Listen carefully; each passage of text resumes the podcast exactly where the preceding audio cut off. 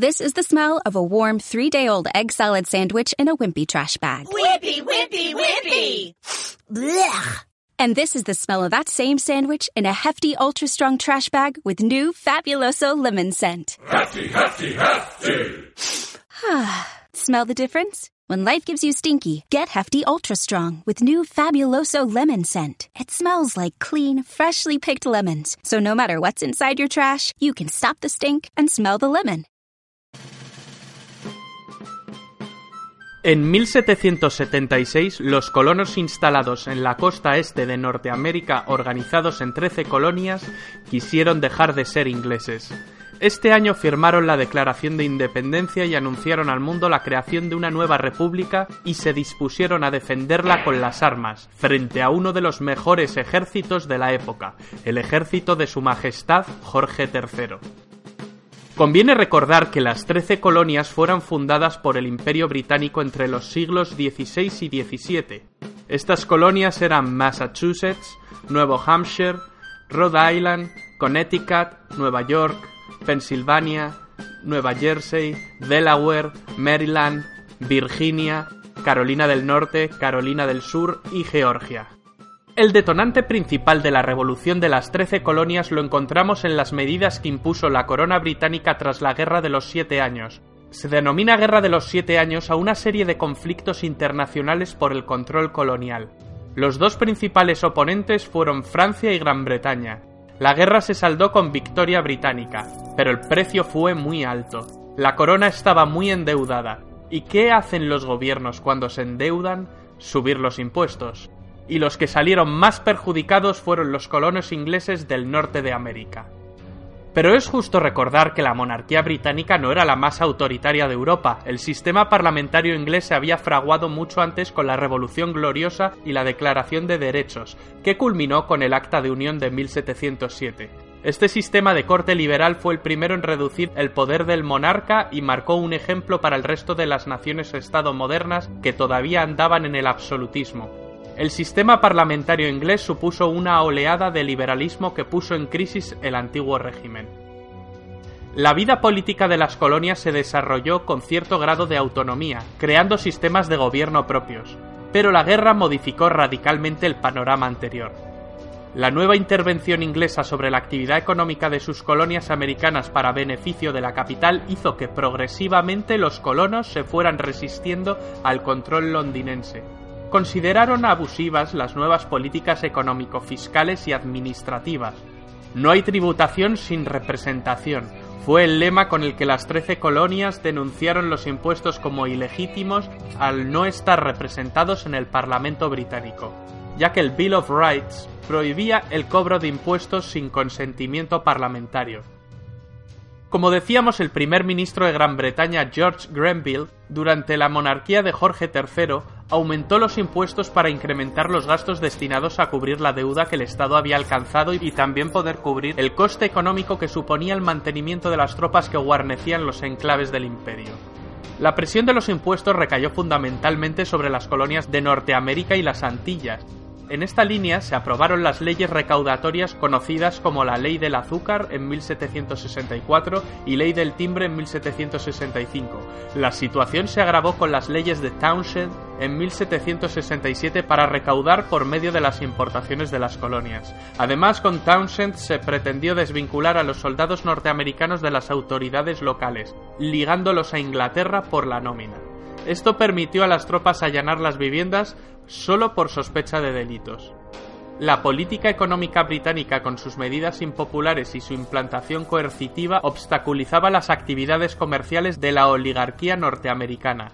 Se organizó una asociación de patriotas que defendía los derechos de los colonos frente al abuso británico llamada Hijos de la Libertad. El grupo estaba liderado por el ideólogo y referente intelectual Samuel Adams y por el comerciante John Hancock. Los conflictos sociales no tardaron en aparecer. En 1770 ocurrió la masacre de Boston, en la que los soldados que ocupaban militarmente la ciudad dispararon contra la multitud que protestaba, muriendo cinco estadounidenses. Samuel Adams afirmó que esa noche fue el detonante del deseo de independencia. El hecho llevó al monarca Jorge III de Inglaterra a eliminar los impuestos aduaneros, dejando solo aquel que pesaba sobre el té, aunque notablemente reducido. Desde entonces se vivió un periodo de calma hasta que en 1773 Jorge III aprobó la denominada Ley del Té, Tea Act, que en la práctica concedía el monopolio del comercio del mismo a la Compañía Británica de las Indias Orientales, ya que se les eximía pagar el impuesto aduanero, lo cual les permitía comerciar a unos precios mucho más reducidos que el resto. Esta gran compañía actuaba como un gran lobby y ejercía gran influencia en el Parlamento. En 1773 los hijos de la libertad se pronunciaron en contra de la ley del té y planearon el Boston Tea Party, cuando la privilegiada Compañía Británica de las Indias Orientales descargó en Boston una partida de té, algunos habitantes de la ciudad se disfrazaron de indios mohawks y echaron al agua el cargamento. El desafío fue contestado con la aprobación por parte del gobierno británico de los llamados decretos intolerables en 1774, que limitaban las competencias de las autoridades coloniales, interviniendo y creando un estado de excepción. Esto desencadenó la celebración del primer Congreso Continental que reunió a los representantes de las colonias en Filadelfia. Se reclamaba al rey inglés el derecho de las colonias para hacerse cargo de sus asuntos internos sin injerencia del imperio, lo cual supondría el fin de la relación colonial. Las posiciones de los colonos eran diversas. Unos pedían la independencia y otros querían mantener el vínculo, pero reclamaban más autonomía y más derechos. En cualquier caso, la petición al rey no fue aceptada por los ingleses. Comenzó el boicot a los productos comerciales británicos. En 1775 estalló la guerra que durará hasta 1783. Los hechos que iniciaron las acciones bélicas y que acabaron con las posibilidades negociadoras para la resolución del conflicto se iniciaron en Lexington y Concord en abril de 1775. Estas batallas desembocaron en el asedio de Boston, donde los británicos tuvieron que retirarse de la ciudad. Al mes siguiente empezaron las reuniones del Segundo Congreso Continental, donde se abordaron temas militares para lograr la organización formal y eficaz de un ejército, más allá de los milicianos. Es cuando empieza el reclutamiento de soldados. Se nombró a George Washington, un reputado militar, como comandante en jefe de las fuerzas norteamericanas. En plena guerra, el Segundo Congreso Continental aprueba en Filadelfia un 4 de julio de 1776 la Declaración de Independencia de los Estados Unidos, redactada por Thomas Jefferson, hombre especialmente reconocido por su calidad intelectual. También haría correcciones sobre el borrador de Jefferson el abogado John Adams y el científico Benjamin Franklin. Estos tres personajes son clave. Si sumamos a George Washington, estamos ante los cuatro padres fundadores más conocidos. Esta declaración confirió unidad y determinación formal a la Guerra de las Trece Colonias. El Imperio Británico no pudo seguir tomando el conflicto como una rebelión temporal, por lo que seguidamente adoptó estrategias de guerra. Tras salir de Boston, William Howe comandante del ejército británico en América del Norte, reunió las tropas en Nueva York, con la pretensión de dividir las fuerzas enemigas y concentrar la contienda en una batalla decisiva.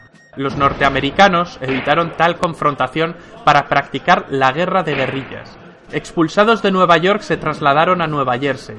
Meses más tarde Washington y su ejército cruzan el río Delaware para obtener una victoria en Trenton. Ese mismo año la victoria continental en Saratoga fue decisiva este fue el punto de inflexión que decantó los apoyos externos hacia los norteamericanos, Francia con Lafayette y España con Bernardo de Galvez, mientras el imperio británico seguía sufriendo grandes costes. El imperio británico no pudo aguantar más la situación, y en 1783 firmó la paz y reconoció la independencia de los Estados Unidos de América. Los representantes de los territorios ahora independientes se reunieron en la Convención de Filadelfia en 1787. Se instauró un gobierno federal presidencialista con un sistema legislativo bicameral, un presidente de la República y un poder judicial de servicio vitalicio. Lo que en un principio fue una discusión para la reforma de los artículos de la Confederación por el Segundo Congreso Continental desembocó en la redacción de la Constitución de los Estados Unidos, ratificada por el pueblo en convenciones en cada estado, con el nombre de Nosotros el Pueblo, We the People. En las elecciones de 1789, Washington fue elegido primer presidente de los Estados Unidos. John Adams y Thomas Jefferson acabarían siendo el segundo y tercer presidente. ¿Cuáles fueron las consecuencias de la independencia de Estados Unidos? Las principales fueron la Revolución Francesa y el proceso emancipador de Latinoamérica. La Revolución Francesa. La Ilustración había servido de impulso a las trece colonias. Tanto la influencia de la Ilustración como el ejemplo de los Estados Unidos sirvieron de trampolín ideológico para el inicio de la Revolución en Francia. El proceso emancipador de Latinoamérica. El esquema colonial padecía los achaques de la vejez. La independencia de Estados Unidos y la posterior Revolución Francesa son episodios que no pasarían desapercibidos a ojos de las élites de América del Sur. En 1808, la invasión francesa de España acabó con la deposición de Fernando VII, el rey felón. El hermano de Napoleón, José Bonaparte, se hizo con el trono español.